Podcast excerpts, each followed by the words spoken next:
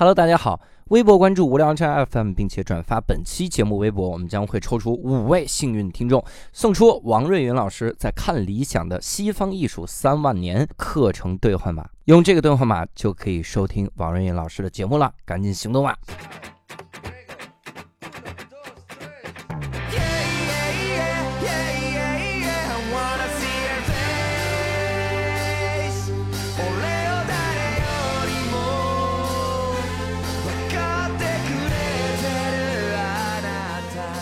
！Hello，大家好，欢迎大家收听这一期的无聊斋，我是教主。哎，刘寿，伯伯，好啊，我们今天这期厉害了哈，嗯因为我们又要聊一个知识的盲区。上一期你的盲区？对不起，对不起，也是我的，也是我的。也是你看，对嗯，只要是伯伯的盲区，就是六兽的盲区，因为你们俩只是一一个声音的两个人格对。嗯都是文盲啊。对，我我们上一期聊的这个当代艺术哈，当嗯当代艺术聊的时候，其实我就轻敌了，你知道吗？嗯，因为我以为我能把人家一句话问的哑口无言，对你确实一句话，你一句话就把现代艺术说成当代艺术了。对方就哑口无言了吧？对方就说什么嘛，这啥知识库啊？是吧？嗯，知识的库房里面基本上是空着的，是吧？就我们留留的面积很大嗯。我当时想的是，我说挑衅他啊，我嗯就就是说这个我看不懂啊，没想到人家说说当代艺术重要的就是筛选，就没想让你看懂。你被筛出去了。呃，不需要看懂，是吧？所以我们这一期哈，我们就要好好的这个反击一下哈，这嗯这也不叫反击一下哈，是我反扑一下哈，对，因为我对有一个艺术我稍微有一丢丢的了解，什么啊。这个艺术就是古典艺术哈，啊，呃，是古典艺术还是算古代艺术？我现在开始这么严谨了吗？我完犊子了，我，哎呀，反正就是一个你现在一说古代艺术，我觉得就是壁画、岩岩石画，对对对，那种。其实我们这期节目也会聊到这个事情哈，嗯。就是因为今天我们首先我们得先介绍嘉宾哈，嗯。嘉宾厉害，嘉宾是来自哈，就我们这来自的地方我们就不说哈，我们是语无伦次直接说合作方，哈哈，嗯，来自看理想的王瑞云老师。哎，大家好，我很高兴有这个机会能在这个平台上跟大家交流。对，哇塞，哎你看，我跟你说，我听到瑞云老师的声音最早的都是看理想这个 app 里面那个节目。嗯，叫《实践艺术品背后的西方艺术史》。嗯我在听这个节目的时候，哈，我天天就是这个声音陪伴着我。啊，是的，刚才这个声音打招呼了，我梦想成真，感 感觉有人从这个电视机里钻出来那感觉是吗？对。是的，是的，是的。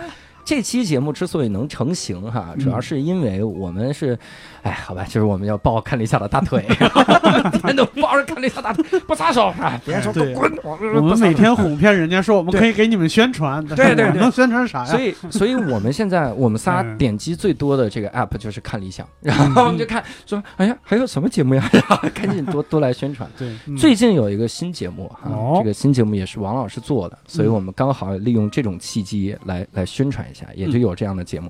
这个节目的名字叫《西方艺术三万年，西方艺术三万年》，这名字起看哈。的太大气。我跟你说啊，刚才王老师告诉我这个名字的时候，我就啊知道我的准备工作白做了，啊，因为我准备的是他妈三百年。准兴备也就大概三十年左右。我说文艺复兴到头了吧？对没想到是三万年，嗯这么多。嗯所以我们这一期大概就聊一下哈，嗯首先是暴露我们三个人的无知，嗯然后种种无知和偏见哈。哎然后我们争取在节目里哈，让王老师骂我们，就是直接说 一盘胡言，逼出这句话为止，是吧？然后同时呢，我们也是真的是想。了解一下这整个艺术背后的那些个东西。说实话，因为我们啊，有的时候我们仨会管我们做的单口喜剧叫艺术，这样说出来我都说出来都绷不住笑啊，是的，我们不敢我都没敢接这话，是吧？尤其是石老板说的最狠，他动不动跟别人说我们这门艺术啊，我哪个呀？但是我们每次说到这个事儿的时候很汗颜，就是因为啥呢？因为我们很少有人，比如说我们能听懂古典音乐，我们能看懂这个呃文艺复兴时期的画儿哈，嗯我们壁画都不一定能看得懂，是吧？然后当代艺术那更别提了哈，那都没几个人类能看懂啊。所以这个情况下，我们就更多的想接受这种艺术的熏陶，我们也是想让无聊斋所有听众们哈，然后咱们也接受接受艺术的熏陶哈。嗯这个事儿我觉得非常的重要，因为我发现线上的粉丝群里现在聊的东西啊，越来越的离跟艺术背道而驰了哈。啊，但是我曾经见过好多人就发那个很奇怪的梗啊，很奇怪的段子，嗯然后说这就是艺术。我说我天，我是不是给你们定义一期艺术是吧？嗯所以这一期哈，请到了行专家，这 是行家哈对。哎，这期又启发了我们。下次如果有幸请到假行家老师，我们还用这句话开场。我们今天给各位请到行家，但他是个假行家，你看完美，真他妈破！破梗哈。所以我们今天实际上就是要来跟王老师聊聊这个艺术哈。嗯，我们先自报个自报个底细啊，接个底儿哈。我们这个两位对这个艺术的这个接触哈，大概是个什么水平啊？尤其是古典艺术啊，嗯呃，古典艺术嗯限于那个初中美术课本的程度嗯，初中美术课本放了哪幅作品？嗯啊哈哈，哎 放了哪个作品？应该是莫高窟的画，或者是那嗯个什么达芬奇文艺复兴，确实那个时期的画比较多。对对对，嗯的确是啊。那蒙娜丽莎没有啊，我我接触的最早的应该就是维纳斯，还是米洛斯的维纳斯哈。嗯因为有一篇文章，那个文章的标题叫《米洛斯的维纳维纳斯》，我觉得特别好。这就是为什么我的公众号叫教主的无聊斋，嗯，就是真的是从这个来的哈，我觉得特别酷。那起点很高呢，啊，是吧？起点这么高，很高啊。啊，家伙，这家伙，我以后这个不要太小看自己了。是吧？我以后叫教主无聊三万年，你操！我觉得你教主就无聊三万年，我的天哪！永恒了。啊来，呃呃，六兽对艺术的了解大概我是什么范围？大学西方艺术史不及格的程度，嗯嗯嗯，太棒了！你对，就是没考过呃，可是你是学美术，我是学工艺美术。啊？对所以这次来补补课啊。，对，对是的，嗯所以我们这次哈、王老师也知道我们的底细了。是吧我们先来个狠的，就是我们来聊一下王老师这个现在的工作哈。您现在是具体是做什么工作哎？我就是专门研究西方艺术史嘛。哦嗯，我是呃，我就可以从头讲起。嗯我是大学学的就是美术，嗯。对我是呃还画画的，哦但是我后来就转行做了美术史。嗯。实在也是因为我我特别喜欢跟文字打交道，嗯那个画画，呃不好意思，就是没有才气。我天了，我们仨说没有才气，对，每每个人都有短板，所以这咱们谁都不要嫌谁那个，都不要嫌谁黑，没关系的。但是我们是被嫌黑的人，嫌黑的那个人。啊 对，然后我就做了呃艺术史，嗯呃，就是我在大学毕业之后，我就考了那个啊、艺术史的研究生，哦对中国艺术研究院，嗯然后我就在那里学习了几年，毕业了，然后留在那里工作，工作了三年还是几年？嗯三年大概。我想想，你看我，对，也就工真是工作了三年之后，就嗯到美国去，呃，继续学习西方艺术史。哦，对，然后就从那之后，我就一直都住在美国。嗯嗯，所以你看，我等于就半辈子、大半辈子都在做这个事儿嗯啊、然后，呃，做了以后，呃，感觉蛮蛮喜欢的，嗯。就是蛮喜欢这个，还有点儿呃，不能说明我的感受哈，就是蛮受益的。嗯。因为呃，那个西方艺术有一个特别有意思的特点，就是它不断的在打破权威，嗯。对，它有这么一个、呃，嗯，不断的在做这个过程，就不断的有这样一个呃动力，嗯。就是当古典艺术成为权威的时候，他们就要打破古典的权威；然后当现代艺术打破呃成为权威的时候，他们要打破现代艺术的权威，然后就走到下一个阶段，就是当代艺术。我这位我这里稍微科普一下，就是呃西方艺术通常别人就认为是两个部分，一个就是古典艺术，一个就是现代艺术。嗯是吧？因为谁都知道西方的嗯写实艺术，呃成就特别高，嗯是任何其他世界其他的各个地方都做不到那种水平的。嗯好，那么大家就知道这是西方的古典艺术。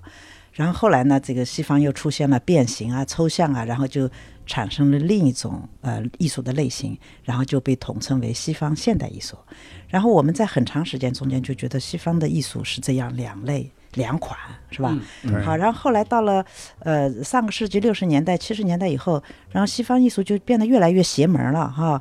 然后什么啤酒罐子啊，什么这个 呃是不是对啊，酒瓶子啊，什么什么是甚至什么床垫子、垃圾废料啊，甚至还有把大便拿出来的呢，就是你有点 过了，这真的是这是有的，是有的啊，哎呀，见过的。那真是嗯。西方艺术史啊，这是一个艺术史，这家伙，这好啊，而且是好多，这个打破了鲁迅一句话，鲁迅说画家画什么都有，唯独没有画大便的。这个有，有，有 那个还不是画的，那个就是用，哎呦，对看是看这个是没不要细究了。对，那是真材实料的。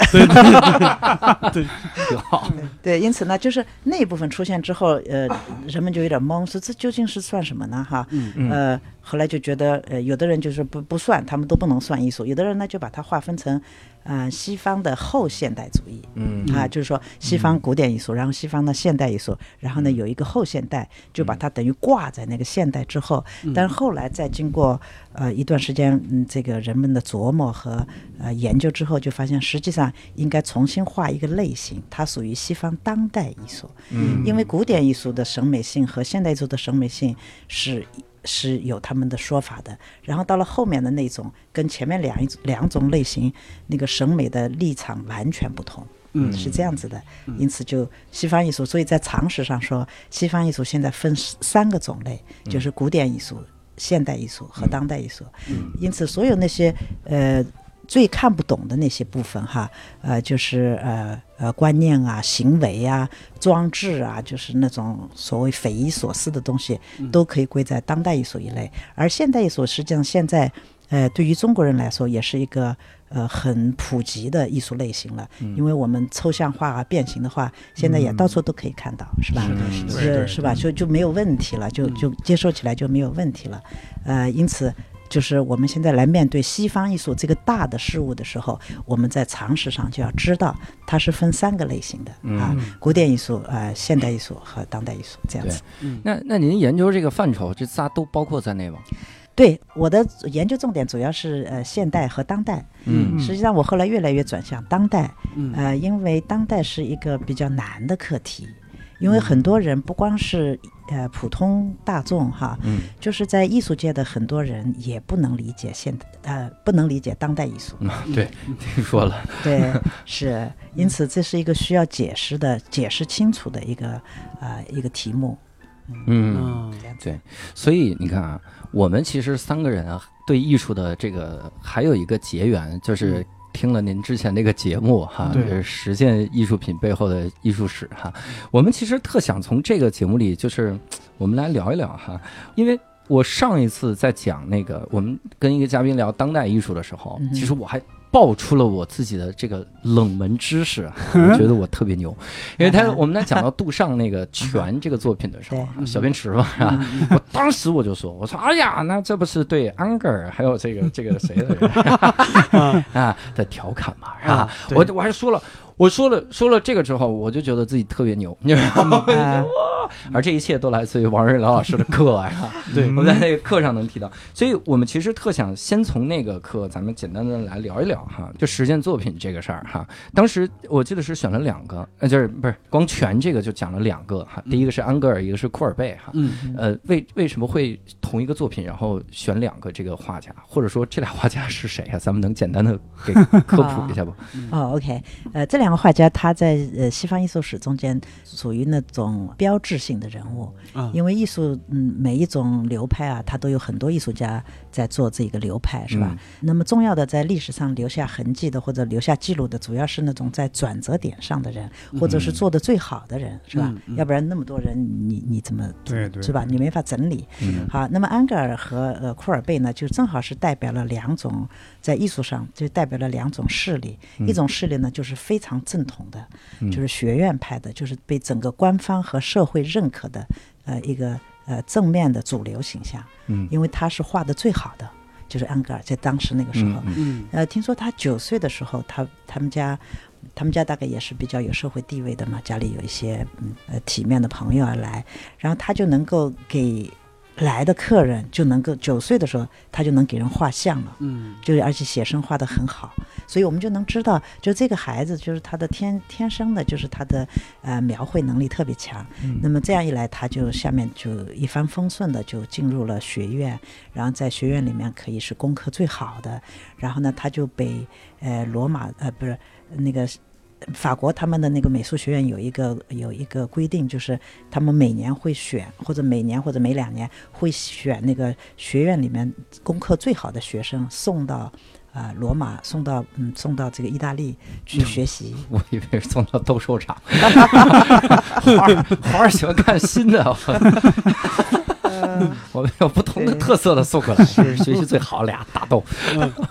对，那个因此呢，他就嗯，他就是这样的呃一个出生哈。嗯因为他送到呃罗马之后，当然，嗯、我们就能想象，就是呃他当然就是好上加好，因为呃写实艺术的呃这个巅峰状态是在意大利的文艺复兴，呃走到了一个顶点的，是吧？嗯那就他就嗯，所以他就在这方面做的呃特别厉害。然后呢，他把这一套再反馈回到法国的学院，然后他又回来做法国美术学院的院长。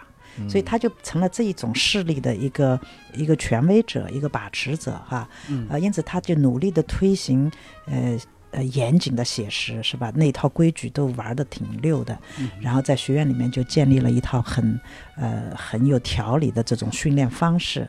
那去年还是前年，北京有一个应该是去年吧，北京有一个嗯。呃法国学院的展览送过来，哦，对，如果去看看，蛮值得的。对，那个他就是把，就嗯，我们就会看到，就是那种学院的训练哈，就是他的那种造型有固定的格式，就是你必须画啊、画仙女儿，画呃或者画宗教题材，嗯。呃，再不济就是至少也得画历史题材。嗯就是除了这样的一个范围之外，那么呃，日常的民间的那是不不配进入美术这个区域的，嗯是吧？它就不不不会被画，呃，因此这样一个呃局面呃成型之后，而且固定之后，那么对很多艺术家来说，他们就开始不舒服了。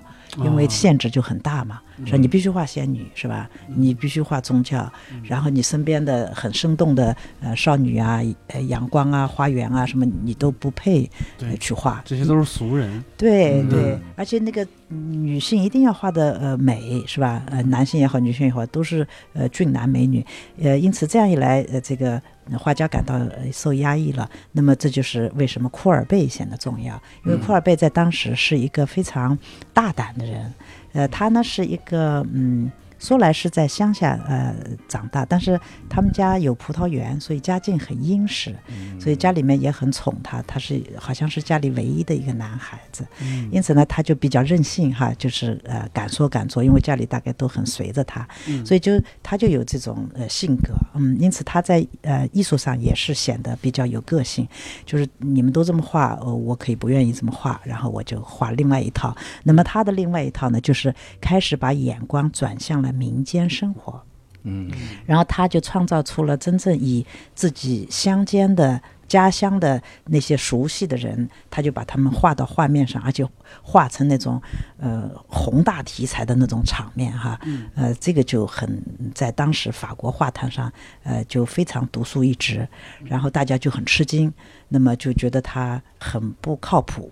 啊，拒所以他的画作呢也被拒绝，因为当时所有的呃在法国这种地方，他们所有的画画的人，他们最大的梦想就是能够作品能够被全国的沙龙选上。全国沙龙等于就是我们现在的这个全国美展。对吧？选上之后就会被关注，然后就会有人来收藏你的画，就表示你作为一个画家的前程就拿到手里了啊。所以不管是谁，都会把呃自己作品都努力的送去，希望能够入选。那么库尔贝的作品呢，送去之后就呃就落选啊。他落选之后呢，他就很生气，他说我画的很好，实际上库尔贝真的画的很好，他的造型能力是一点问题都没有的啊。您不用跟我们证明他画的很好，我应该能猜出来画的挺好吧？要不然也 传不下来。对啊，因为因为别人说他不靠谱嘛，那个不靠谱就没准儿灌水了。我我每次跟这个某一个领域的大咖聊的时候，嗯我都会觉得人家有一种那种就是。大师级的谦卑，这个大师级的谦卑是啥？就我说的这句话是防止你来抨击我，但抨击那个人他必须是大师才行。谁容易跑去说库尔贝这线条有点过分？我们仨反正不会这么说，我们应该没没不不会这样。对对对，啊，那就好，那我就放心了。所以他落选特生气，对，特生气之后呢，他就自己就在他们那个呃。呃，沙龙旁边，也就是嗯。当时巴黎的全国美展旁边，就搭了个棚子，就把自己的四十张作品就放在里面展览。嗯。所以这个是自己办了一个画展是吗？对，就自己办画展，这在法国的艺术史上是前所未有的哈。嗯。一般都是他有一个组织嘛哈，没有一个自己个人来办画展的，但是他就是大胆嘛，然后他就嗯办了这么一个画展，呃，因此他就一下子就呃造成了轰动效应，嗯。呃，把整个巴黎都给呃呃惊动了，然后巴黎的观众就会去看啊，当然，呃，引起了一片骂声哈。嗯啊，对，哦，你以为的，你以为的这，帮人也是挺大胆的。我现在能听出来观众是不靠谱的。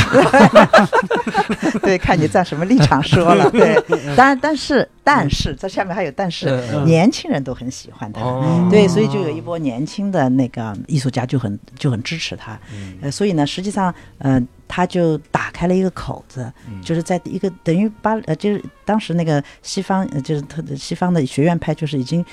像是建立了一个非常稳固的堡垒，一切都是井井有条，里面的等级也很清楚，是吧？就是什么画是呃级别最高的，什么是呃第一等的等等。所以这一套还有他们的训练方法，就变成了一个稳固的不变的一个系统。嗯那么库尔贝这个行为呢，就打破了这个系统，因此，嗯，这就是为什么我们在讲艺术史的时候，一定要讲安格尔、讲库尔贝，所以他们是标志性的人物。后来西方艺术的呃改变就是从库尔贝开始的，在我们西方艺术中间，就是通常会把现代艺术的开始从库尔贝开始算，哦。尽管库尔贝在技法上完全没有做任何改变，嗯。他还是非常的写实。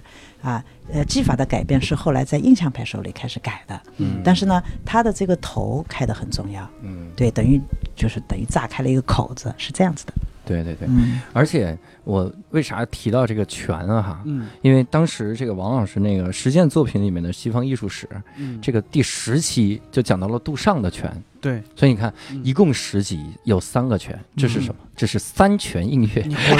哎呀，聪明，这个这个很很低级，对不对？我换一个，换一个，因为有了三个拳，这个作品就很灵，这叫三拳灵汤圆。什么玩意儿？你这谐音梗还做这免费的广告，你这我 我这个能载入史册去的，这个谐音梗啊。哎，然后当时我看那个十个这个作品的时候，其实里面有一些名字我是完全不知道的，嗯。然后但是有一些是勉强知道，因为那会儿我我我去欧洲的时候也是看了一点作品啊，在法国的时候看了一些，比如说莫奈，但是因为我们最早的时候就知道这个莫奈特别的牛，不知道哪儿牛。嗯然后呃，包括我最早看《梵高传》的时候，它里面就说他看了那个莫奈的日出，就整个人都震撼了。嗯然后我就想，多震撼，然 后我就我就在百度搜，我也没觉得有多震撼啊。哈包括呃就是梵高自己的话，因为我我我是特喜欢梵高，嗯然后他自己的话说，每个片段都说。大家被梵高的话深深的冲击了，就是震撼了，没有人这么画。我就说哪儿震撼了啊？这个看看图什么的都很很一般嘛，这咋就震撼了？你还是从自己身上找原因。呃，的确自己身上。直到我去看了真正梵高的画，就是我在现场看到的时候，我就震撼了。嗯我一眼就能看出梵高的画，就是因为哈，你只要站在侧面，哪个油料最厚，那个就是梵高，就是那感觉、就是，这么个震撼，对别人感觉别人画这个黄色啊，就嗯涂两笔，啊梵高是挤两管 所以我我想起了一个细节，就是我以前看那个《渴望生活》，他那个传呃传记里面嗯说老给弟弟写信，说颜料不够，我说动不动就挣钱没了。我说怎么别的画家都没这问题，就你有这问题啊？嗯后来发现这个好太的答多了。案。我我当时是跟因为跟现在的老婆嘛，然后嗯我们一块儿去的，我我还给她介绍。我说你看到吗？这就是梵高这个 贫困潦倒的原因，颜颜料用太多了哈。嗯所以这个里面，比如说莫奈，还有这个梵高，然后他们都属于印象派哈。我们其实挺想给就是给听众科普一下，就是印象派为啥叫印象派，嗯然后包括他们他们当时是举足呃举足轻重的那种地位。嗯，好啊。那个呃，印象派它是就可以接在库尔贝之后，嗯呃，我们可以接着他来说。嗯，是？吧？呃，因为它是有一个呃逻辑关系的。那么哦库尔贝逻辑关系哈，嗯那库尔贝他因为改变了西方的题材，就是西方写实绘画的题材，嗯那么下面一步就要改变西方写实艺术的呃画法了哦啊。对，那么这个这件事情呢，主要是由印象派那批年轻画家完成的。嗯嗯，他们当时做的这种事情啊，也是也属于惊世骇俗嗯啊。即使我们现在呃回过头来看，比如说莫奈的那个日出的印象，现在看看也不怎么样哈，嗯好像没觉得他有呃多惊人。但是要我们要放在那个历史阶段去看，嗯因为当时所有的画没有一个人是这样画的。啊，对，这那个只能算于只只能算草图，是是不能拿出来的，是吧？就是你就你总不会把自己写的那个草稿涂的涂涂改改的，嗯然后把它印在书上，是吧？就一般说来哈，那嗯书都是要排列好的文字，就是这个意思了。就是嗯就是说，当时不会有人把这种东西作为完成的作品拿出来的。嗯，这就是为什么印象派一出现就被骂的特别厉害，然后就嗯没人搭理他们，也就没人搭理他们。呃，因此他们那个呃处境真是很不容易。他们后来开了有七八次、八次画展吧，嗯然后就呃基本上也就呃就散了，然后各自去做自己的事情。呃，因为作为团体的话，他们也有点撑不下去了，因为你。办展览，你也要有人那个有人呃支持啊，然后也要找到地方啊什么。然后还有一个特别重要的原因就是，实际上这些人在一起之后呢，他们到了后后期也是越来越发现每个人的追求开始不同了。呃，印象派说起来哈，就是他尽管是对于西方写实绘画的改变挺大的，呃，他改变了他的写实的这个呃，打破了这个严格的写实的要求。嗯但实际上我们现在退到现在来看，印象派它还是一种写实，它是对视觉印象的写实。嗯对吧？因为它嗯呃，它得记录下那个光色，就是很严，是吧？他可以在同一个地方，每天到同一个地方，在同一个时间把那个光色记下来，是吧？在我们看来，这还是写实。嗯那只是我们把它跟那种轮廓清晰的古典主义的那种写实比的话，好像是有所不同。但是，实际上他们的立场还是呃有某种相似之呃之处的。这就是为什么后来呃印象派呃后来他们散伙了，也在于他们有的人就想呃再摆脱这种写实的这种呃居所，嗯是吧？因为你想印象派，他面对那个呃光色，他也不能离开那个光色自己去想象作画，对吧？因此呢，到后来就呃我们叫做呃印象派之后，那么印象派之后的三个重要艺术家就是梵高、塞尚和高更。嗯对，实际上梵高他就离开了印象派的那条道路，嗯走向了主观的一个表达。嗯你们有没有看得出来？嗯像梵高、呃高更和塞尚，我觉得嗯梵高挺主观的，是吧？就这这他主要是这个用颜料主观。他嗯他们说梵高那个主观是啥？就是他不是说是他有色弱，还是咋？他看东西没有那么明亮的颜色，所以他要用巨多的颜色让这个达成正常，所以别人一看就会过曝那种。这这啊这是真的吗？哎，你这个我还是第一次从你这儿听说呢。那应该是假的。这 是假的。也是第一次见他嘛。哎，这倒未见得，未见对得。我刚才有一个民间民间民间野史，我都没敢说。哎，可以说吗，别嗯，对没准，啊我我听过一个特别戏谑的说法，就是那个印象派刚刚盛行时期，刚好是就是欧洲，包括是英国那边，嗯就雾霾特别严重的时期，嗯所以很多时候他们画的那么模糊，主要是因为他们实在也看不清。嗯 对，就是因为总在雾里边嘛，所以他只能画那个朦朦胧胧的印象印印象。哦，是？吧？嗯，这也 这也完蛋了。你说这没有，没有，这个这个这个要去真要去查一下，因为你想嗯，印象派流行的时候，他们第一次印象派展览是一八八六年，对，嗯对吧？嗯然后我们想想看，当时英国的工业革命那个时候是雾霾已经很重了呢，还是进入了二十世纪之后的事情？好好像是蛮重的时候。就就是在十九世纪末已经重了，对是吧？对对对对啊嗯那可能也是会有这种因对素，，但是吧？我们从来没从种靠这个角度谱不靠谱，想过包括像什么嗯雾都孤儿，那个时候他们说，其实那个时候已经不是雾了，啊，就埋了，已经对，已经是有埋的成分在里边了啊。对，哎，我相信有可能哈。嗯，对，因为我们从来没从这个角度去想过，对 是的。所以有时候你们这种野史是 给人启发的。对，我们你也是这个对你说这个，我也想起一个野史。哎完蛋了，我们三个是民间说这个印象派这个名称来源，主要是一些看画的人对他们的讥讽，对嗯用了印用了印象这个词，他们嗯反而觉得这个成了他们画派的一个名称了。嗯，对对，这个倒是正史里头这个不是野史，你记错了。验 证了。我这继承正史还记错了，这是。对，所以 刚才王老师说这个梵高这个画特主观，其实我我我看梵高传的时候，嗯似乎能感受到一点点那个感觉，嗯因为这个人有多了不起。你看，像刚才说，刚才其实说到那个印象派第一次办展的时候，我就挺惊讶的，是一八八六年哈，嗯梵高是一八九零年死的，嗯就是自杀的。嗯我的剩下的这四年画了多少东西啊？他好像在法国的时候看完，然后才去阿尔嘛，嗯然后就晒疯了。就他的书里就经常写，他会根据他想象中来的那些东西，比如他想象中有一个女孩儿，嗯那女孩儿是他的妻子，嗯想象中的妻子。他跟这个女孩聊了这个天，他把那种感觉全画在画布上，嗯就是这种感觉哈。所以，总之，我感觉看他的画的时候，就是，哎呀，我也说不出来什么感觉，反正就是有生命力吧，就是感觉就特对对特猛，就感觉他们聊得挺开心的。啊，对，感觉要他跟这姑娘这么开心吗？有这么好笑吗？这种啊，是会有这个算主观吗？就或者啥叫主观呢？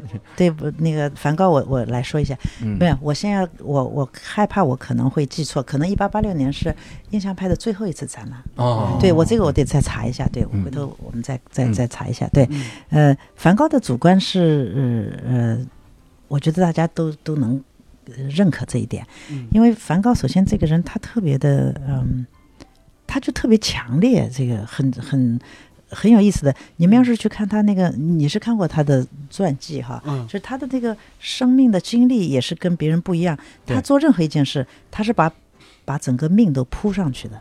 嗯他曾经做过牧师，嗯，他做牧师的时候，他真的是把整个命都扑上去的。他可以把自己最后一块面包拿出来，最后一条床单拿出来给别人，就是这样的。就是别人一般很难做到这样，就就是很这个真的很很少这种人，所以他就那种感情的饱和度特别强烈。因此他在处理他的人生的时候是这样。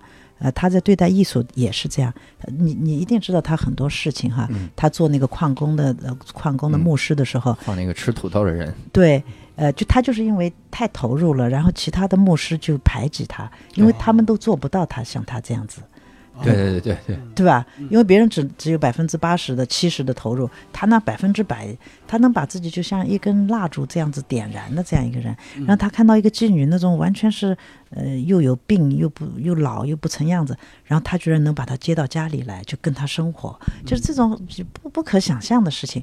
好，但是他就是这么做事的，因此当他开始画画的时候，他也是这样，他就是把命都扑上去的。对他可以画的不吃不不喝的，就是几个钟头的在太阳底下暴晒。呃那我们想，你像我们也画画，哪有吃这种苦？这个简直是太太吓人了。但是他就是这样的，因此，呃，他的那个色彩特别饱和，就是我想跟他的那种生命的那种频率是同同步的。嗯对他不能接受那个不纯粹的东西，是吧？他做事他也是百分之百，那么他用色他也一定要百分之百，就是、嗯就是非常纯粹、饱满、响亮，然后才能满足他那个，呃，跟他那个是同步的。同一个频率的，我感觉是这样哈。对对对对，我刚才顺手也查了一下哈，嗯。一八八六是最后一次办，啊怪不得人家不干了，就是啊，是 是他说是不干了，啊别办了，是的哎，呀。好像你你说这个他的这个百分百那个，呃因为里面还有一段，这个就很有意思。嗯。我我每次都拿这一段嗯。去让我老婆以为我特别牛，你知道吗？她让他以为我是一个艺术史的大师，这种，因为他有一段时间是跟高更住一起嘛，他就画画。对对然后他把自己耳朵割了之后，第一个就是告诉高更，高更就崩溃了。高更说有一个神经病在这儿，我，不能再干了，是吧？嗯这个这个感觉，最近我在无聊斋也有这个体验，就觉得两个神经病，我不能再，我就要跑呃了。咱们有相似的体验。然后，然后呃，后来我看到了高更的画的时候，我就发现他的画特好认，嗯就是啊、他画的所有的女孩，我就直说了吧，我就感觉像印度尼西亚的女孩，就是长得就很东南亚的那个风风格。嗯然后那个那个画风太固定，就一看就是高更。嗯有一次我我跟这个我老婆在这个日本的时候，我们在一个这个正吃饭嗯吃饭的时候，然后地铁那个楼道里嗯通道里，嗯然后就有这个一幅画，我一说我说那也是高更的。高更的作品，嗯然后我们就去看了哈，发现真的是高更的作品。你知道那一刹那我就封神了，嗯对呀哇塞，好厉害呀！对你什么时候研哦？究的？我说哎呀，洒洒水啦。幸亏我老婆没问，她要一一回头说，那这幅呢？我操，嗯这幅应该不是高更吧？是 一个姓高名更的中国画家。哎，高家撞上来哈，这种嗯。所以您说高更特主观，包括这个呃，刚才是说塞尚。塞尚，呃，塞尚也特主观，他们他们主观的点体现在哪儿？我只能看出个印象来。对他们呢，他们之所以要主观，是觉得绘画应该呃追求点别的东西了，嗯因为绘画老是在呃用呃等于是自然的一个呃翻版，或者甚至可以说是自然的奴隶、嗯这件事情，西方人做的太久了。做了几百年了啊。如果我们把希腊都算上，都上千年了。因此他们就想，呃，其实艺术还可以做点别的。那么做点别的，他就是嗯，要开始脱离写实。就是把主观的东西放进去。其实我们想一想看，我们退一步想想看，中国艺术也是同样的情况。嗯，因为我们中国艺术也走过写实，我们宋代绘画写实极了。你们去看看宋代绘画，山水啊、花鸟啊，好厉害那种写实的功底啊。因此到了后来，它就自然的要发展到写意，是吧？我们中国到元代以后，中国就出现了写意画，所以它好像是一个普遍的规律啊。对，就是呃，就觉得。呃，老在一个地方，老用一种方式做事，是不是可以换一换啊？对吧？就是我，我就用最常识上的一种，嗯，来来说明这件事，是吧？所以也是这样啊。就是作为艺术家来说，他肯定要看哪些事情是前人没有做过的，是吧？前人做过的事情，我们再重复，那就。不好玩了嘛？那就得做一点前人没有做过的事情。好，那个精确的形写实，古人做过了；那么精确的表达光色，那么他们同时代的人也做过了。那他们就得再往前多走一步。所以他就是这样一点一点往前推的，是应该是这样的。所以那个高跟、梵高和呃塞尚他们三个人，就是在那个时间节点上，把这一点做得最出色的人。嗯，是这样子的。这就是为什么后来呃他们会把。呃，这三个人看成是西方到呃从古典到现代的一个特别重要的一个转折，嗯，对吧？就是呃，甚至嗯，毕加索他们把呃塞尚称为呃这个现代艺术之父，啊。啊，塞尚是现代艺术之父啊！对，我一直是记得是杜尚。我操 咋回事儿？我操！哎呀，一个知识库啊！我这个知识库里就漏语了。你知识库又放进一点新东西，终于进一点新东西了。终于来点东西了，能叫知识的东西啊！那所以提到这个毕加索，其实我我就更想问了啊。您刚才说这个想法哈，首先想法就是，比如我们说艺术品弄出大别人的艺术史这个事儿哈。会不会就是他的一个想法？像以前说你画的这，你画的这是什么？你画的就是一坨屎。他说：“那我为什么不画坨屎？” 这是什么？是这种。那你说毕加索这样的画，我我们其实都有点欣赏不了。我以前是看一些书的时候才说，告诉我抽象派你得怎么欣赏。嗯，说这个你得感觉到它是个动态。嗯，然后我当时就说：“我靠，这难道就是古代的？” GIF 动态图吗，然后就是 GIF 图，然后 就是一个 GIF 图啊，动态的欣赏。说这个女的这个眼睛啊都在头顶了哈，这个再再到哪儿去欣赏？就这种东西我完全理解不了哈。然后当时我从这个王尔的这个节目里。从这个标题我也能看出来这个点。说到这个标题啊，其实各位真的去看理想，好好看一看咱们这个实践作品里的西方艺术史哈。我想跟您讨论一下，您这标题是不是有几个是别人写的？你看，我给你念几个标题啊。毕加索的标题叫“把人画的不像人是我的目的”，是不是挺挺挺挺酷？是不是？然后塞尚哈，他靠着这幅画让毕加索叫爸爸，是不是更牛逼了？一听一听就是类似你们的语言哈，你们才说得出来的。这个女人太酷了，标题党。对，然后这个时候你就能感觉能看出王老师的喜好。康定斯基抽象化的诞生，他咋了？他，所以毕加索像抽象派，把人都画的都不像人了，这玩意儿到底咋欣赏啊？其实我们还是从刚才的那个呃往下讲就能明白了。对，就是因为我刚才说了那个呃艺术家就发展到一定的阶段之后，他们就对写实。呃，不能满足了哈，也就不愿意重复了。那么他们就开始呃协议，是吧？开始变形。那么这个协议和变形呢，就是呃，就完全因人而异。就是他们就各自呃，就叫什么叫叫各理解是吧？对，就是各装有各装的高招那个意思。对，就是说毕加索想是脸变形。对，就是说你这么变，我就那么变，对吧？因为他们。呃，其实，在当代艺术出现之后，他们有一个很重要的游戏规则，就是你做过的事情，我一定不要做，我得做呃另外的。对，就大家都去呃呃，大家都各想各的招，就是要把这个艺术变成呃另外一种东西。就首先是，首先最重要的原则就是我们不再写实了，嗯，对吧？我们绝不写实了。那么不不再写实之后，你怎么画呢？那么马蒂斯就作为野兽派，他就特别强调色彩。是吧？马蒂斯的色彩非常美，当然它也变形，但是它主要的主要的能力是在怎么样把饱满的与就是那种三原色把它搭配的特别好，然后整个画面又明亮又饱满，是吧？就是呃，然后嗯他的大量的这个精力是放在这种方面的，呃，那么毕加毕加索当时跟马蒂斯也是认识的，也算是朋友，但是他们两个是对对手，嗯。甚至是暗暗中暗中的对头。对，毕加索是对马蒂斯挺嫉妒的，因为马蒂斯当时成名比他早。嗯对，然后呢，就他就会特别关注马蒂斯做了什么，画了什么，然后回去就赶紧自己琢磨。所以他当时在马蒂斯，马蒂斯的野兽派是一九零四年出现的，嗯所以马蒂斯当时就就等于成名了嘛。尽管是呃呃是被骂，是一个骂名，但是有一些有。呃，眼光的收藏家就已经开始收藏收藏它，嗯然后呢，也开始有点推它。那么，其实当艺术家对艺术家来说，只要有人收藏，你就等于是被认可的，是吧？嗯因此呢，那毕加索就很嫉妒。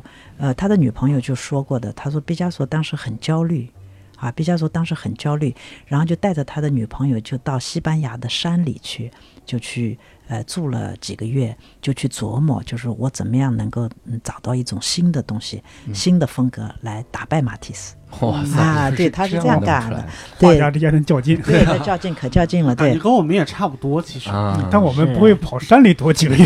对，不，我们不会有女朋友。伯伯哭了对？呀，是的，呃，因此，呃，毕加索当时能够发明出或者发呃自己发展出这个呃把眼睛画到脑袋上去，嗯什么、啊是他的一个很得意的一个手段。嗯，因为马蒂斯是不是这么画的？可是他这正常人类都不这么 画，对他这手段就不怕玩过火吗？哎，你说的这个其实真对，因为毕加索刚画出这个来的，刚画出这种风格的时候哈，他自己都有点拿不准。啊，对，然后呢，他的有一张画，呃，阿维农少女，我不知道在那个实践作品里有没有提到，对也提到的啊。啊，对，就是那个阿维农少女那张画是二一九零七年画的，呃，零七年画出来之后，呃，然后呢，有一天毕加索他的朋友就接到毕加索的一个一个一个纸条，嗯就说你你今天晚上能不能过来一下，你嗯看一下我最近画的一张画。嗯当时那个朋友拿到这张纸条就很吃惊，为什么呢？因为就据他所了解的这么多年的毕加索，是从来不会叫别人去看他的画的。嗯毕加索哦特别自信，嗯自己他是把在画面前他就是一个上帝，我想怎么画我就怎么画，他是这么个人哈，嗯。因为他画的特别好，呃，但是他在之之前他还没有画出这种来，所以嗯。他当时画出这个阿维农少女之后，连毕加索这样一个这么自信的人，他自己都有点吃不准了。嗯。是吧？就说明他也知道在走一条险路，嗯就像你刚才那种感直觉感觉是对的，就是这样，你就不知道前景是什么，是吧？对。然后他就把那朋友叫去，然后那朋友去了以后，发现他叫了不止他一个人，还叫了他其他朋友。他说大家都不说话。对，就过去别人跟毕加索都是哥们儿，大家是吧？你一言我一语是吧？你你也可以说好的，也可以说不好的，都他说那个气氛很很奇怪，大家都不说话。吓傻了吗？他就对对，大家就觉得这个毕加索有点就是走过了，说这这这这家伙死路一条了。这这家伙是不是吸毒了？这这我我觉得这也是个正常性。你想，就他老是拿自己比上帝，如果一件事儿连上帝都吃不准，还有谁能吃得准？尼采，嗯，那就得问尼采了。是啊，对啊，尼采。然后那个朋友出来之后就跟别人说，他说哟，他说这个可糟糕了，他说那个没准我们过两星期，那毕加索会掉在那个那张画的后头，嗯就吊死在那 张自，杀了。哎，就自杀了。他嗯他说他怎么能画出这种东西来？对啊，所以你们看到，就是现代艺术家们的创新是冒很大的风险的。因为所有我们看到从毕库尔贝开始，每一个艺术艺术上的变化都遭到了一片谩骂。嗯，对，就是被都被骂得很厉害，呃这些人就得呃绷住了，就得就得顶住了，然后你撑不住，你就你就给淘汰掉了。所以嗯。他们这些人勇气真的很难得，哎而且都要有一点奇葩，有点儿是。有一点非人类那种。偏执，我 我觉得我现在就是说实话，这十个杰作听下来以后，每一个杰作出现的时候，当时媒体都是一片骂声。嗯我现在觉得他们就是风向标，只要他们骂的可能都是好东西。那这么说，咱们平时演出冷场，这是好事儿，是吗？哎，对，只要我们坚持冷场下去呢，我们就不会有上场的机会了，没人来了，大哥，咱们这个还应该不算艺术。所以，我真的从王尔这个说的话里面提炼出一些个感觉哈，嗯。这个感觉就是你在关键的时间点上，嗯。然后你稍微嗯也不叫稍微哈，做了一个很冒风险的创新哈，嗯。然后后面带来的是啥也不知道，但就是在这个节点上改变了整个艺术史的走向哈，嗯。然后就以后眼睛就往上面走了，然后人说那这也算艺术，那我们拍一个大便，然后还是往小便池，大家往下面走往开始往下面走，眼睛走过了，然后就绕了一圈，绕回去了，就这种。所以，因为我们最新的那个节目叫这个西方艺术三万年嘛，是吧？嗯那你看，我们聊了半天，其实最早最早的聊的也就到呃安格尔哈、嗯这个时间艺术品是哈。是那我们能再往特别远，比如说我们的壁画算是艺术吗？啊，你说我们的壁画不是咱们的壁画，啊就是啊整个人类的这种真是人啊啊，对对对，嗯是不是世界上第一个发现的壁画是一一个什么西班牙还是意大利的西探险家班牙的嘛？西班牙探险家西班牙领他女儿在那个洞里突然看到一幅画，是的，是的，是的哇啊。这个这个事情你你的艺术史储备够可以的，这就可以了。他其实只知道这一句话对，，就这一句，你再多问一句，王老师，你再问我，发现的是啥？我发现蜡烛，在东南角有根蜡烛，应该是壁画画了一头牛是吧？对对对，嗯好像好像是这样的。所以这个故事当时给我的启发很大，嗯嗯那不就是一头牛吗？然后我也能喝啊。如果就是理论上这件事情造假的可能性是很大，就在我在我粗浅的认知里哈。嗯你你进去，你画一头牛，然后出来，你就说这个是这个是史前的这个事儿不就行？因为这件事儿日本就有有过这样的历史嘛，嗯他们就自己造这个假的古董，然后埋进去，造了一批，嗯然后造出了日本的一个时代。说这都是那个时代的东西，哦。然后后来发现是、是假，对对对，哦。一一水儿给撸了下来。啊啊，一个啊一个假造的一个艺术时期，对，啊就是我们有这么个时期，结果是全是假的，啊，全是他自己弄的。嗯所以我嗯我我其实会担心这种事儿哈。嗯所以当时他们发现这个东西的时候，他咋知道说这就是艺术？对，哎，你你这个嗯想的还真是蛮贴近现实的。嗯你知道当时那个呃拉斯科洞窟，就西班牙的拉斯科洞窟壁画嗯被发现，就是你刚才说的一个呃考古爱好者，然后带着女儿进山洞，他是去找那个随时工具的，然后他就他女儿偶然发现呃那个山山顶啊洞顶上的那个壁画，呃，那么他当然是知道是。不是他自己画的嘛？他他知道这个洞顶上有的，嗯。然后他就后来就找了一个艺术家，把他就是描描呃呃嗯临摹下来，对，嗯。也不是他就临摹下来，嗯临摹。下来就把他送到西班牙科学院啊什么的，就去告诉他们我发现了这么一个东西。当时所有的人反应跟你是一样的，这家伙是造假，嗯。因为画的太像，因为那个技术太好了。哦，对啊，技术太好了，所以这个人被冷落了大概有二三十年，哇，啊，对，一直到他过世之后，嗯，然后后来过了二三十年之后，就是考古的技术提高了，嗯。所以他们可以有呃探测定啊这种，啊对。然后就发现那个确实是三万年前的东西，啊，所以是这样子的。哇，合着这个人这一辈子也 也是自己心里得多憋屈啊！哎 是啊，而且这本来没有这个骂名，嗯我发现了个新东西，反而背上了这个骂名，这妈怀疑我人品了，是吧？对，对，那说明就这个人其实他的知识储备和这个见识也应该是挺丰富的。因为如果是我真的在洞里边看到一个花，我会我第一反应是现代人画的，就是最对最近的人画的。是嗯。对对对，我我没有那个知识储备量，能判断它是多少年前的东西，或者它是个好东西。哪怕不是现代人，你可能觉得也是几十年前、上百年前画的，不会想是三万年前的。对啊。对对对对，不是嗯。因为他也是一个呃考古爱好者嘛，啊，所以啊他多少对古代的感这个感觉他是有的，是吧嗯？他就能够多少判断这个是呃就是原始人画的，对嗯。呃种种啊。这也是感谢科技的进步，这要再晚点儿，这根本就弄不出来。对啊，是他就的他就没法给给给给怎么？是嗯哎，我有的时候觉得这种这种嗯科技的进步啊，对历史研究特有帮助。就当然是我我前一段时间知道了一个特好的这个例子，嗯我我经常给别人讲来证明，就是小发明就让你人 不一样，嗯就是。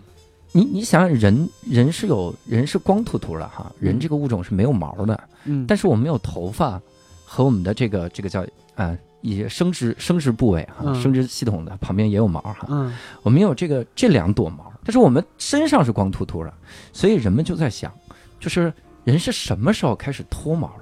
啊，就这件事儿怎么怎么脱毛？嗯那怎么去测定这个事儿？我靠，我我经常问别人，我说如果你来测定，你怎么测这个头发的毛发和下边的这个毛发嗯什么时候分开的哈？嗯他们测啥？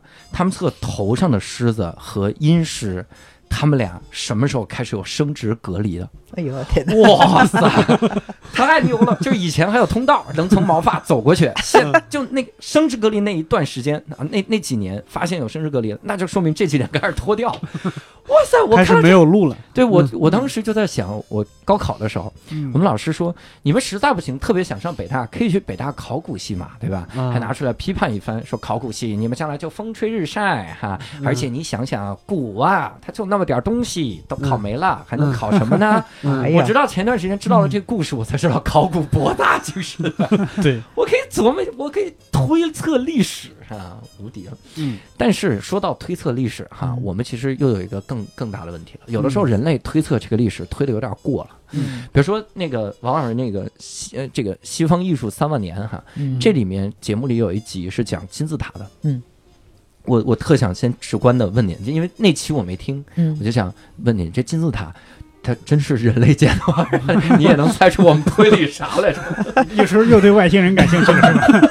UFO 啊，对，其实这个呃这个问题被问了很多年，嗯对，因为呃实在是他们对金字塔呃下手研究的越多，他们就越惊叹它的奇妙，因为它的好多数据哈都是呃很神的，嗯就是我我我现在也不能记得了，就上面怎怎么讲的，就是呃它的那个呃周长就代表着地球和太阳的一个什么距离。嗯啊哇，等如此等等，就这这眼下这些具体的数字，我得看那个文稿才能，记得。这个应该也记不，这个我 对记不住这个我估计只有一种人能记，就是嗯民科，就是他他 对知道外星人存在，他要拿这个数据报给你。嗯对，就是他们这种发现就是会越来越多哈，就是哦那么多耦合的东西，数字啊，嗯或者呃那个高度啊，呃等等，因此这个呃呃疑问就一直被人提出来，所以专家也很难就是呃能够呃。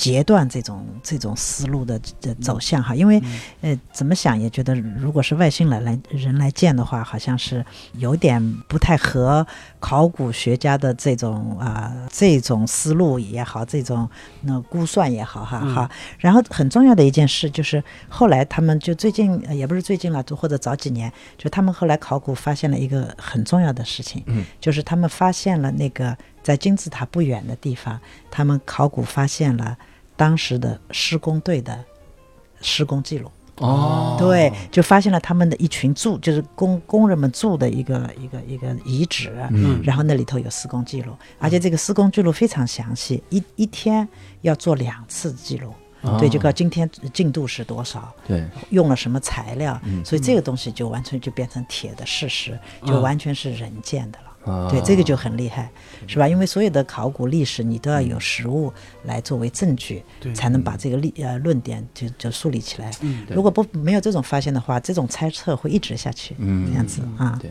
嗯，然后这个记录的背面写，这样外星人老板不会催我们，一定要干两次，外星老板不催我们。对，还是有。你看阴谋论爱好者就会说这是外星人故意来迷惑你们的。哎，对，这你要这这上升到阴谋论，那这个故事太精彩了。是嗯我们再次推荐我们曾经来过的一个嘉宾，叫史里芬老师。他在他录录了一期去湖南，说那儿有一个现在外星人基地。我在那个人，那个那里面的一个人啊，老段啊还是谁啊，一直负责跟外星人交流。他说的头头是道啊真的啊对，嗯一进来就跟你说，我今天又跟外星人开会了。然后，感觉你要觉得他是精神病，不是精神病，就是很正常，就是条理清晰的跟你聊天。哦，然后说这个外星人跟我开会，做托梦是吧然后 托说梦，外星人写的诗，外星人写的诗的啊。上面写的，说了多少次你们就是不听，就是类似于这种事。对，而且他把他的经历都刻在石碑上了，刻了好多。你们说的是现在的现真的一个人。现在还活着对。啊，在你们这儿做过采访啊？没没没做过采访，他去采访过那个人，啊，对采访那个人。嗯。关键是我我后来就在想啊嗯，包括我看那期节目的时候，我也在想，嗯。你看啊咱们金字塔到现在也就几千年吧，嗯，咱们算一千来年，嗯，啊不止不止。一千年不止。不止不止。那不止。两两三千，年，妹妹四千年。四千年。啊对，你看，比如金字塔，太商量的，可以可以可以，那叫四千了啊，哎。四千有跟的吗？我这个年份我这个知识库随便跟啊，跟着啊。这个因为是金字塔四千多年前建的，现在河北的金字塔，你看河北也建金字塔，啊，是吗？河北河北建了金字塔吗？然后河北有金字塔、啊狮身人面像，各种啥都有。对 建了以后被那个那边谴责，然后就拆了，拆了过几年自己再偷偷再建起来。啊，真的？你说被那边谴责，谁谴责？埃及被被埃及肯定被啊埃及，就盗版是吧？对，而。且做的好像比他们还大什么之类的。真的呀？那肯定，世界最大金字塔在河北。世界最大金字塔在河北。对，这世界八大奇迹什么时候见到汇聚？啊？在河北，河北汇聚一个园子给你看够了，八大奇迹给放一起。天哪！所以我在想啊，你看啊嗯这个金字塔，比如说嗯。它就比如五年历史，嗯。嗯。那个金字塔四千多年历史。嗯。但十万年后有一个地球人，对那个时候地球不一定有人，嗯。外星人嗯。来来这儿考古发现了，嗯。说这个是出土于嗯呃十万零四千年前的金字塔，嗯。这是出土于十万零二十年前的金字塔，嗯。连十万零五年前的金字塔。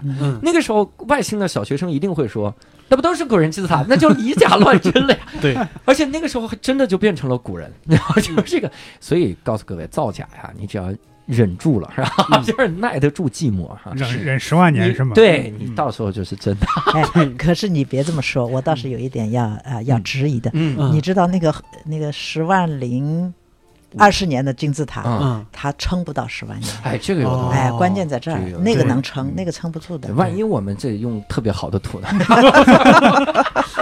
我们这次我们老李头儿这施工队用好材料，这次好像混凝土是吧？用立邦漆漆的，我们这节目里给了多少品牌打了广告是吧？哎，所以你像，嗯，因为我我之前看这个王尔那个目录，就是艺术史的这个目录里面哈，嗯我感觉真的是一直是历史的长河，然后一直到现在，嗯。所有的这个艺术，就是你都你都不认为是艺术的那些东西，都到现在、最核心的一个点，就是在关键的历史时期上啊嗯，它发展了出来啊嗯，它有了这个创新，嗯。有了那个点。你说我们现在建个金字塔，河北人就能建，是吧？对，是的，我们有点好料子也能撑一段时间哈。嗯。但是那个时候建出来就是完全不一样的感觉，让人觉得特震撼。所以我我其实就想问王二，那像嗯。整个历史时期，光从咱们光从画儿的角度来说吧，嗯。会有多少流派呢？就比较有名的流派。你像我们刚才说抽象派、嗯印象派，嗯还有什么派？这好像都跟象干上。嗯，对，这都是现现代艺术，不是，这都是中文加了象字。嗯 对，对你你如果这么问的话，嗯呃，就有点不太好回答，因为嗯呃，哦在古典艺术里有很多流派，哦然后现代艺术里有很多流派，对对然后你是想要问的是现代艺术的流派还是古典艺术流派古典艺？术吧。因为对现代艺术我们吃了亏了，就是这 对听不懂。对，那古典艺术我们就说一些最大的，然后呃，古典艺术它就是呃，我们都知道呃，希腊罗马的艺术是吧？嗯因为他们就是一种类型，就是写实的，嗯是吧？然后呃，主要是以石雕为主嘛，因为呃，画都不没怎么留下来。嗯。啊，像希腊的绘画都看不到了，嗯嗯，罗马还有一些，嗯。罗马还有一些，那我们主要都是用那个那个雕塑去，呃，去作为基本的特性来给这种风格来命名，呃，这之后呢，就是嗯，就有中世纪的艺术，嗯中世纪的艺术算一个大的类型啊，因为中世纪的艺术特别呃呃奇怪，就是他会把呃罗马希腊罗马的那一套非常呃辉煌的写实就全丢掉了。嗯，对，然后就就进入了中世纪，所以中世纪是在文化艺术上很长时间被称为黑暗时代嘛，对吧？因为它这个文化的断流是吧？对于整个古文明的摧毁，然后又是宗教的禁锢等等，就变成这样一个时段。那么这样一个时段，我们在呃呃其他文化上我们就不说，那么在艺术上，它就是呃完全把写实的这个呃。呃技法就全部丢掉了。我们现在如果去看中世纪的艺术，它是，嗯、就特别的简陋，可以说啊，就好像是不太会画画的。呃，在呃西方的艺术史刚建立的时候，中世纪这一块是完全不写进艺术史的。是吧？就根根本就不配进入艺术史，然后要在中世纪结束之后历，史也有不配不配进入的 有有有，太有了 啊！有歧视链，太有了。嗯对对对对，然后那个呃，他们只从呃，然后从文艺复兴开始，他们才开始就觉得这个是艺术，因为文艺复兴就是恢复了呃写实的能力，而且把写实的能力进一步的拓宽发展，然后就呃开发出那种呃在平面上创造三维呃幻觉的那种能力，是吧？就就做的特别好。因此呃，在最初开始出现的艺术史中间，就是希腊艺希腊罗马艺术，然后文艺复兴，就直接给中世纪扔哎，就。就就扔了，就跳过去我都了。我都感觉到我能指着中世纪的鼻子，然后拿那牛说：“这牛都比你们画的好，对牛都能进艺术史。对，所以当时我就很纳闷，说文艺复兴它复兴的是啥呢？就前面那个都挺好，对 然后突然复兴了，中间那一段要复兴的那个东西他没说。对对，但是现在的人就很后悔，就很不好意思，觉得、呃这样的鄙视人家是不好的。哦对，所以现在人家当然那个艺术史都都把中世纪都请回来，然后就好好的对待他们，呃也他们排座次也有了位置哈。实际上你要真的去看中世纪艺术，其实很有内容。很好玩，很精彩。呃，我这次呃，就去年我去意大利哈，我真的其实是看那个美术馆的时候啊，呃，中世纪的艺术特别吸引我。啊。他尽管是呃写实的能力不强，但是中世纪的人特别诚恳、虔诚，画出来的东西真的就就就能打动你。啊，对他画圣母也好，就是你能看到他的那种呃，就是那种诚恳。对，那种诚恳在后来的艺术中间就就很少了，就他的那个神性越来越少。其实那个神性的表达和那个完全的写实啊，它其实并不是一必然是呃。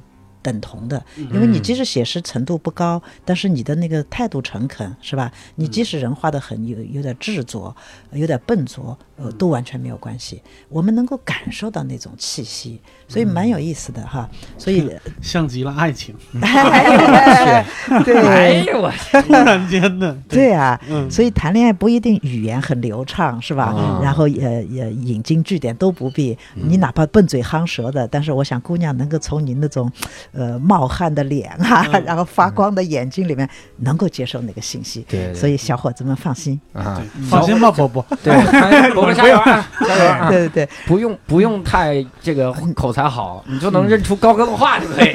那我干脆不说话吧。对对，然后我再接着把那个说完，就是然后文艺复兴就流派嘛，你再问流派，然后文艺复兴之后呢，就是啊嗯巴洛克，然后罗可可，然后新古典主义，然后呢浪漫主义，然后写实就学院派，然后写实主义，就是这样一路下来的。嗯，对，然后到了现实主义就是库尔贝了。嗯，所以到了库尔贝下面就要我们就要开始来谈呃现代这个现代艺术的流派了，是这样的。哦对我这儿再补充一句，就是刚才那个呃中世纪，我说中世纪艺术很精彩。其实我在那个呃西方艺术三万年中间，我对中世纪艺术讲的蛮多的。其实呃嗯那个那个是比较欠缺的一块，就在。一般艺术艺术史的介绍中间比较欠缺的一块，所以我在这个节目中有精彩的表现。哇塞！我第去我第一反应就想到了一部漫画作品，什么真的，这不《海贼王》吗？啊？海贼王一直在追寻空白的一百年，正历史文本。你看中世纪这一百年，我们就在这个那也不是一百年，一千年哦 中世纪这个一千年哈，我们就给放在这个西方艺术三万年里面了哈。哇塞！希望海贼王的粉丝们也多去看看理想 app 哈，看这个。而且说到这些个流派，其实我有一个特别想推荐的这么一个这个人哈，因为我以前我能了解一丢丢的流派，其实更多的没来自于看理想，因为我了解这个的时候，在看理想之前，嗯。就有一个有一个人画了，也不叫画吧，写了两本书，嗯那这人叫顾爷，就小顾，啊，对然后小顾他自己写了一个东西叫小顾聊绘画对对对，我看过的啊，是吗？他写的蛮好的，蛮生动的。啊，我第一开始就觉得，嗯我说这不就是瞎画吗？啊，那能看得懂那绘画吗？然后我就看了一眼，然后嗯哇塞，就特别懂，就是特别懂。他就比你是特别懂这本书，还这是特别懂西方艺术啊？他一下就能让你看懂。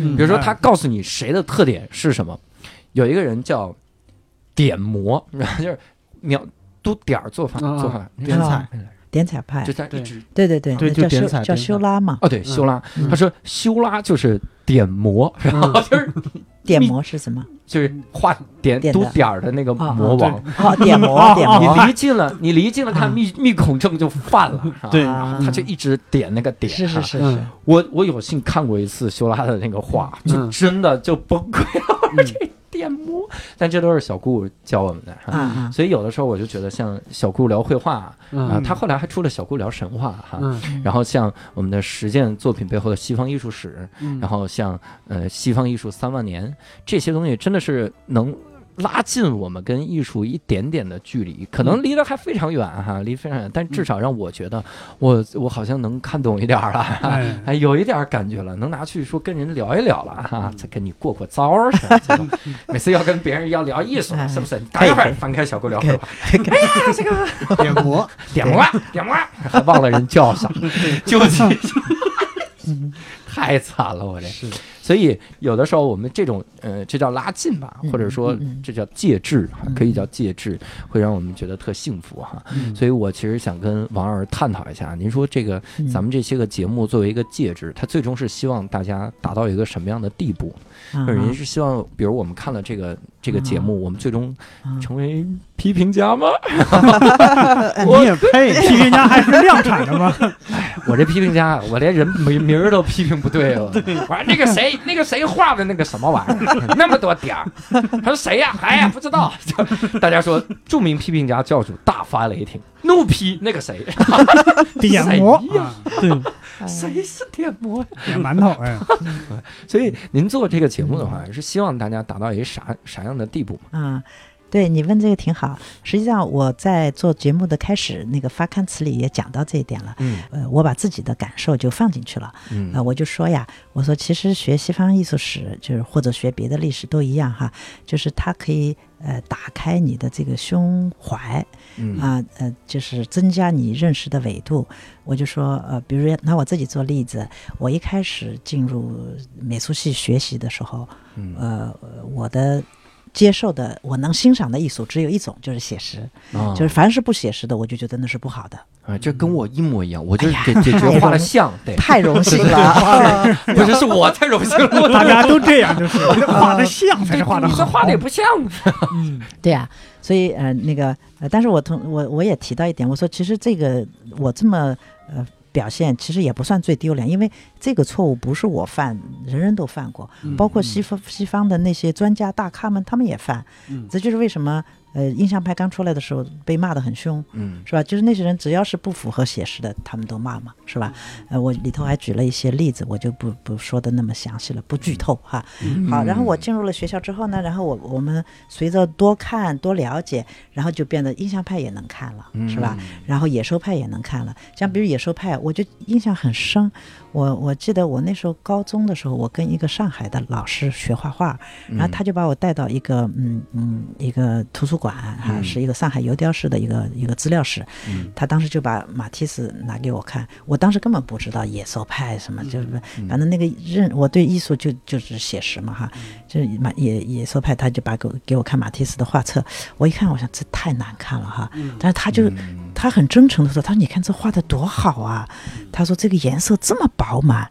你看他放在这儿一点也不冲突哈，这就讲这一堆，因为我想他在说啥呢？对呀、这不冲突了，哎，我真的是冲突，对呀、真的，我是我想他说啥呢？这不可能是吧？真的就是你嗯你的认识的距离就有这么远。对，嗯当然后来你想进入美术系，又是八十年代改革开放了，然后各种西方的都进来了，你多看多多多了解，再加上我又呃对呃美术史有兴趣，所以呢，马蒂斯也能接受了，毕加索也能接受了哈。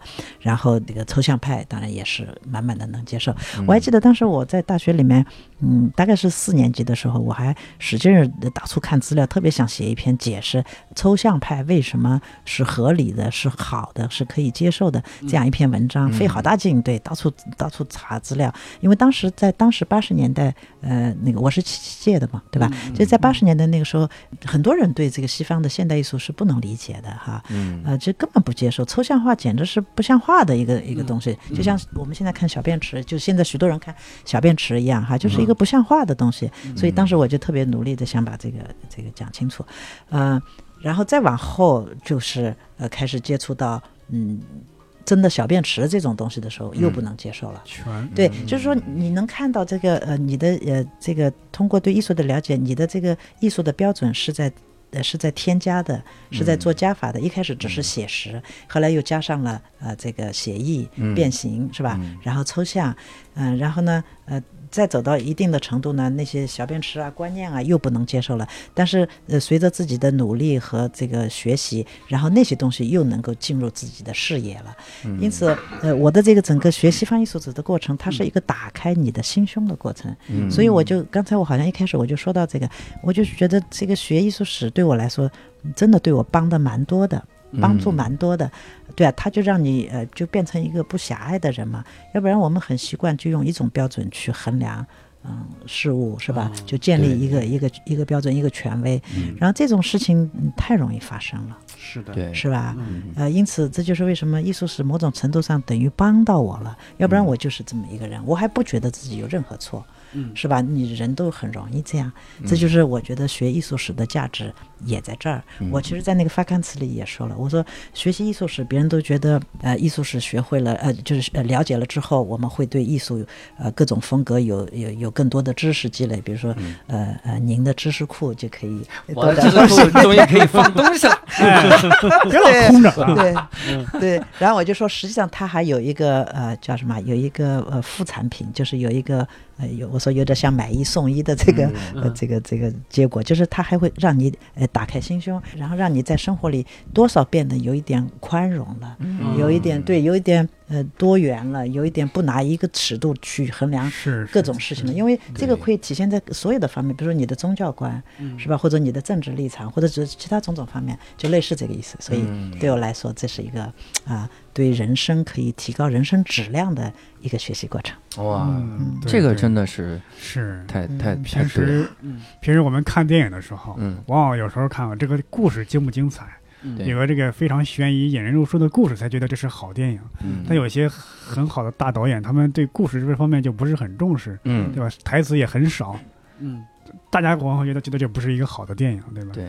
就是其实欣赏的角度就各各个角度都都可以欣赏，嗯，对，而且我听了听了这么几句话，我就觉得这个批评家啊，很多就就别信了，是吧？嗯。好多的这个批评家是用干嘛？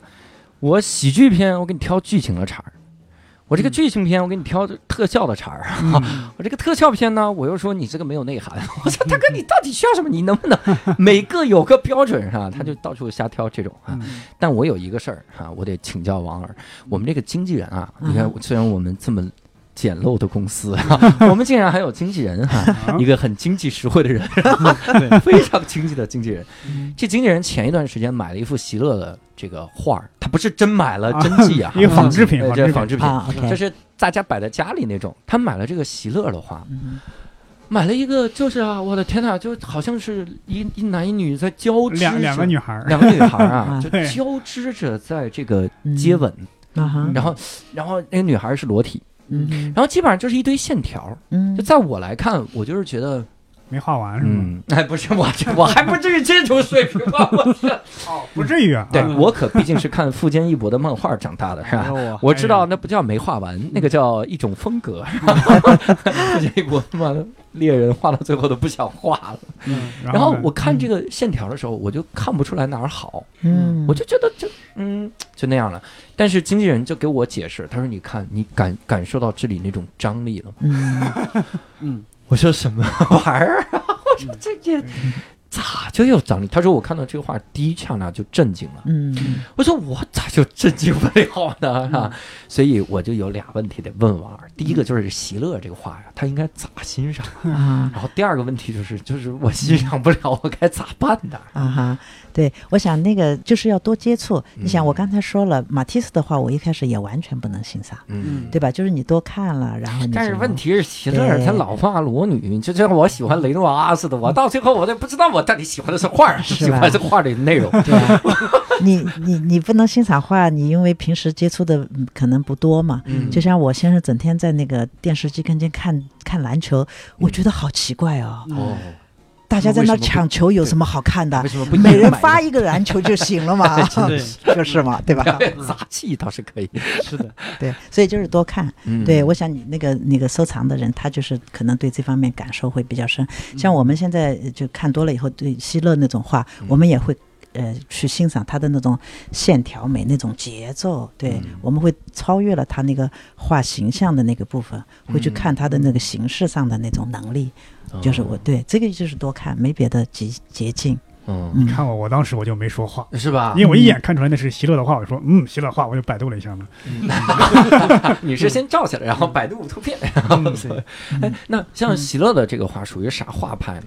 他是其实带着表现主义的，表现。对，就是它是变形，它还有形象，对吧？它还有嗯形象，所以它是呃，希勒是属于表现主义的。我，，就是里面至少看出是俩人，嗯 表现有点形象，对，就有点像写意那种，是吧？啊。一个很大的流派。嗯，挺好挺好哈。嗯我这个第二个问题就来了，嗯嗯 那比如这是喜乐啊，啊这咱们有好多艺术家，嗯嗯，那我我要想每个都欣赏，我这得得得系统学。首先，第一，咱们要在看理想上学习西方艺术五万，这个是五万年去了，西方艺术三万年啊啊，好好学这个节目啊？好好的去看。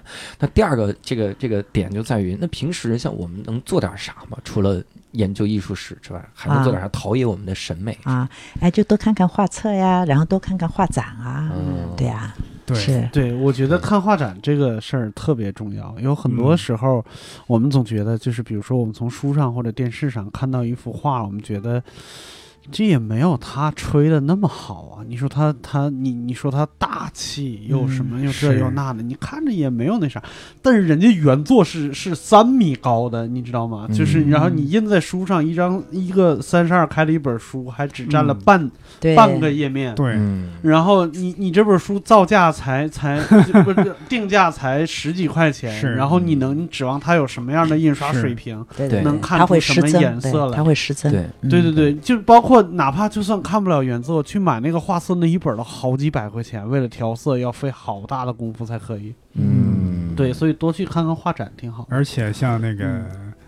呃，国博还有那个美术馆，那画展是一般是免费的吧，而且就算收费，收费也不高。是嗯现在国外交流挺多的，对嗯对对对，嗯，就多看看，是是，还是多去看看。嗯而且我我觉得这个展有一个事儿，就是我一直在寻觅啥。嗯我以前看陈丹青他介绍这个大都会的时候，嗯大都会博物馆，嗯他就说，在那个角落里收藏着一幅梵高的真迹，嗯是他很早以前画的。嗯，然后他的原画就是，他就画了个小王八蛋在海边站着。嗯 他原画是这样，他说这个画也没有什么嗯特特地的这个技巧，嗯就是一个小王八蛋在这站着，很小的一幅画，嗯然后很粗糙，脸也很模糊，因为梵高不画脸。那个时候嗯。不会，然后画不出来。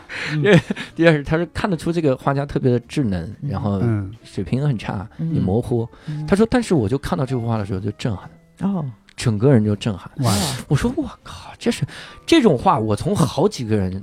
身边都听到了这个这个嗯感觉，我甚至王老师记得你以前讲那个安格尔的泉的时候还说了，嗯有一小姑娘去是的对，小姑娘去王老师家看到安格尔泉真迹的时候，嗯，应该不是是是小姑儿小姑娘在浴浴室室里，对，看看到了安格尔，的泉的时候，对对对，然后整个人就震撼了，是吧？对对对，我就一直想找一幅让自己能震撼的这个画儿哈，嗯。然后或者是艺术品。嗯嗯。我前一段时间，我应该前去年还是前年，我以为我找到了。嗯。嗯。刚才聊了半天，我觉得还是别随便说找到了。我当年是在嗯。在这个法国，好像奥赛博物馆，嗯。我在奥赛美术馆，然后我在里面看的时候，我看到了一个雕像，嗯。它雕了一个少女的头，嗯。我整个人就震撼。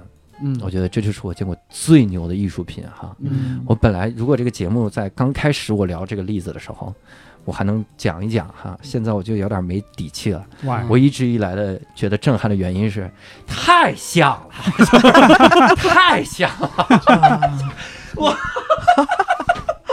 我还停留在最初的阶段，那也没有关系的啊，不是你可以说你你往前迈一步又绕回去了，是吧？但但是我有一点点不理解的，就是你嗯。你你说它像，它像啥呢？太美了。啊，就是那那是太美觉得不是太像，就是个，真人。啊，因为以前你看的那个、那个脸那些个线条嗯没有那么柔和，嗯它的线条超级柔和。这张照片我可以放在咱们微信公众号里，我当时拍了张照片，啊嗯拍了，嗯，我就觉得像，所以你那 个震撼是对的，就是太美了。嗯因为说像，比如说我给你画一张画，然后拿你的脸比，啊你可以说太像了。对对但是你那个看的那个雕塑，你是不知道它原本是什么的。对对对对，所以它就是美。嗯，是嗯，是而且就算因为，像震撼，这也是很正常的事儿，对吧？嗯。因为谢谢两位，你要你们你们俩让我感受到温暖，好温暖，第一次在节目里这么温暖。你想，你要不震撼，这个雕塑家知道了会多难受。嗯啊，雕塑家还能知道吗？多少年了？雕塑家在旁边说：“你震撼吗？”这我说刚雕的。对呀，那我可能就是被美震撼到了。对对对，我还不敢跟我老婆分享，因为那姑娘的确雕的挺漂亮，我这没法说呀，我这怎么鉴赏？他一会儿他剪的时候怎么办呢？他剪的时候，没关系，没关系，没事儿。因为离婚啊也很常见，是是？我都替你捏一把汗。你可不能离婚，请请姐尼诗还该不会是得花钱。一个一个真人少女涂的颜料站那儿的吧？就是不是就一个脑袋，那有点太血腥了。那个脑袋放在哪儿？我可以把这个照片放到那个呃咱们的微信公众号“教主的无聊斋”啊，一会儿我可以一会儿可以给咱们看看。嗯我好像我觉得这个特别的美哈，嗯分享分享哈。嗯，呃，也希望观众如果被我震撼了，你也说一说哈。你说这就是像嘛？这被你的多贫瘠震撼了。哎嘿嘿，所以呢，最后其实我们也想聊一个话题，其实我们每次嗯到最后都要形而上学一点哈。哦，我们想问问王尔，就是艺术，你觉得到底是个啥吗？嗯好像因为我听咱们聊第一句到现在，嗯好像都在说说艺术就是颠覆，然后就是嗯每个大家好像都颠覆了以前个啥啥的东西。嗯那么这个艺术这个东西到底是啥？对，嗯、你这个倒是问的挺好的，其实也有点难回答，因为对于艺术大概应该有两种解释，嗯一种解释是古典的解释，啊就是艺术是一个呃至高至美的事物，是吧？它这个凝聚了人类的这个对美的这种呃创造美的能力呀、什么呃、嗯呃类似这种哈。好，然后另外一个解释呢，呃，艺术什么都不是，哦艺术跟我们生活所有的事情是一样的，嗯就是呃，人类做各种事物，你可以去做商业，是吧？呃，你可以去做建筑，是吧？你可以去呃挖河呃开路，你也可以去做艺术品。嗯，就是说，嗯它是一个完全跟其他的呃那个事情是呃在一个一个一个平台上的。嗯，你们要是呃冷静的想一想，事情是不是这样？就是说，艺术家和其他的人也是一样的，呃，就像呃修鞋的要去修鞋是吧？补锅的要去补锅，嗯修电脑的是吧？然后那个人是画画的，嗯就是他们是一样的。所以你说艺术究竟是个啥东西？它是两个解释，就看你取哪一个。嗯如果你取前一个呢，你就得对艺术你要有呃敬畏之心，嗯甚至要对它膜膜拜，是吧？？嗯你如果取后一个呢，你就比较放松，嗯那是比较实惠的。嗯呃，当然看你取哪一个，好吧？我那我就取后一个，我就得告诉大家，这单口喜剧也是艺术呀，各位，咱们这个你 你说到这儿，我突然有个有个想法，嗯就是你看咱们一说艺术啊，为为什么联想到的首先是雕塑、绘画儿？嗯。啊，对，嗯。对你这个问的挺好的，对，因为在古典的呃艺术概念里，嗯。就是、呃艺术的这个方式就是雕塑和绘画，或者建再加上建筑，是吧？嗯。它是一个已经变成一个固定的形式，所以大家所做的所有的变化都是在雕塑和绘画的这个呃这个框架里做一切所有的变化，这样子嗯。哈、那么到了后来，这就是为什么当代艺术它那么有价值，就在于它完全放下了这个东西。当代艺术中间，雕塑和绘画的界限完全打破了。它完，我你们要是呃以后留心一下当代艺术，它完全是呃完全是非雕塑、非绘画的东西全都出现了。它甚至可以是一个人的行为，是吧？如果我们愿意，今天的我们这一场访谈，我们也可以签上标签说，这是我们的一个行为艺术。嗯，闹好了可以卖大钱哦。哦，这得也得是闹好了，那得闹得特别好才行，这得要多好，能卖出钱就已经闹好了。一般好都不行。啊哎，我们也是跟这个王儿聊了一下整个的这个艺术的这些个感觉哈。我其实有一个自我的观察，嗯。就是当你开始了解一个东西背后的历史的时候，嗯。你会慢慢慢慢能够欣赏这个东西。对，所以我会，比如说我们以前录过这个交响乐，跟这个嗯。国家大剧院的樊跃老师哈，嗯。跟他聊完了之后，我看了他推荐的一些个书，嗯。就是各种各种艺术家的传，他娘的，完了，要名字要记不住。小斯塔科维科夫维奇，对小斯塔科维奇科维奇。然后看他的那个传的时候，嗯。我看了一些他的历史的事事件，嗯。我再去听他的那个古典音乐的时候啊，嗯。我我其实想到的不是我能审审到这个美了，嗯。我是有有点感觉了，就这个哦感觉我也不知道是啥，我就好像他的人生在我面前就来回晃一些小故事晃，但好像有点感觉了。嗯。所以我是真是推荐各位多去看一点历史，你了解了这些历史，然后你再来看一些现状的时候，你就能欣赏了，是吧？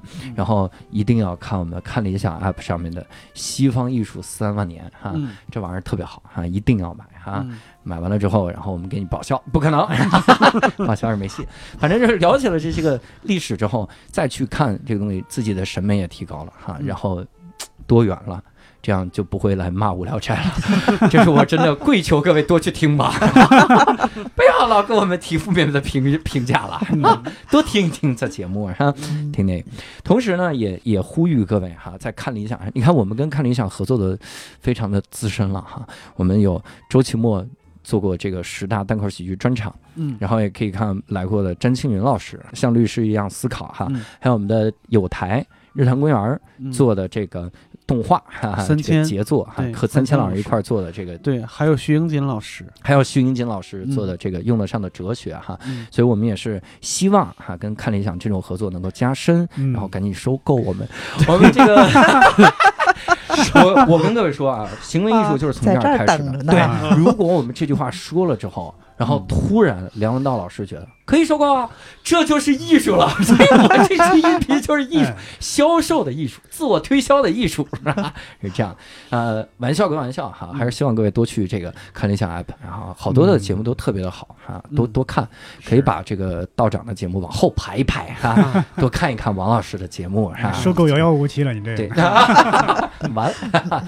呃，那这一次呢，我们如果各位有啥想跟我们聊的关于艺术方面的一些个小故事、小经历哈，啊然后也可以跟我们一块儿来。讨论可以把这个上一期咱们这个当代艺术啊聊的东西，咱们也嗯一起来讨论讨论，对比对比哈，好，看看这个到底是小便池厉害一点呢，还是这个安格尔厉害？这还这么笑，这咋对比啊？还打架了，这聊一聊，可以聊聊这些，跟我们分享一些感受，想知道哪个厉害，去买另一门课，去去买去买王老师的另外一门课就知道了。呃，还可以再买徐英锦老师用得上的哲学。其实自己变成变成啊，这一天天的，所以不是已经被收购了吗？不是咱们有没有被收购我不知道，但我感觉你肯定是被看理想收买了。对我是被人家的理想收买了呀。然后呢，也希望各位能加入我们的线上的微信群，跟我们来一块儿来聊。线上微信群加入方式也很简单，在我们的微信公众号搜索“教主的无聊斋”，在底部菜单栏就有进群的方式，跟我们多多来沟通。也希望能够跟各位多多的进行坦诚的交流哈，咱们来多几种标准，每个人的审美，大家这个嗯 mingo mingo 哈，这个混合混合啊。嗯然后呢，呃，今天非常感谢王仁云老师哈。本来其实我们想中间说聊一聊这个王老师怎么成为王老师哈。你想啊七七七届哈，嗯七七届，其实这一路就有很多的故事了。是是这就是这。活着的艺术史，是吧？就是到现在，所以其实又能聊很多，但是因为今天时间的关系哈，我们也是希望以后如果有机会，呃，看理想工作人员在这儿，以后如果有机会的话呀，还是希望 能多多的跟王二再录几期哈。啊也也期待王儿后面还会有更多的这种好节目，能让我们增长一些艺术的品味哈是，你库存再多一点。能让我的这个库啊，这这这可劲儿往里塞。哎我这地儿，我这知识库别的没有，就是地儿大，空地儿多，可劲儿弄哈。也希望各位而且特别新。特别新，没打开过门，没往里塞啥东西，都是靠漏进去啊。所以非常感谢王二，也非常感谢各位的收听。那我们这期节目呢就到此结束了，我们下期再会，拜拜。拜拜。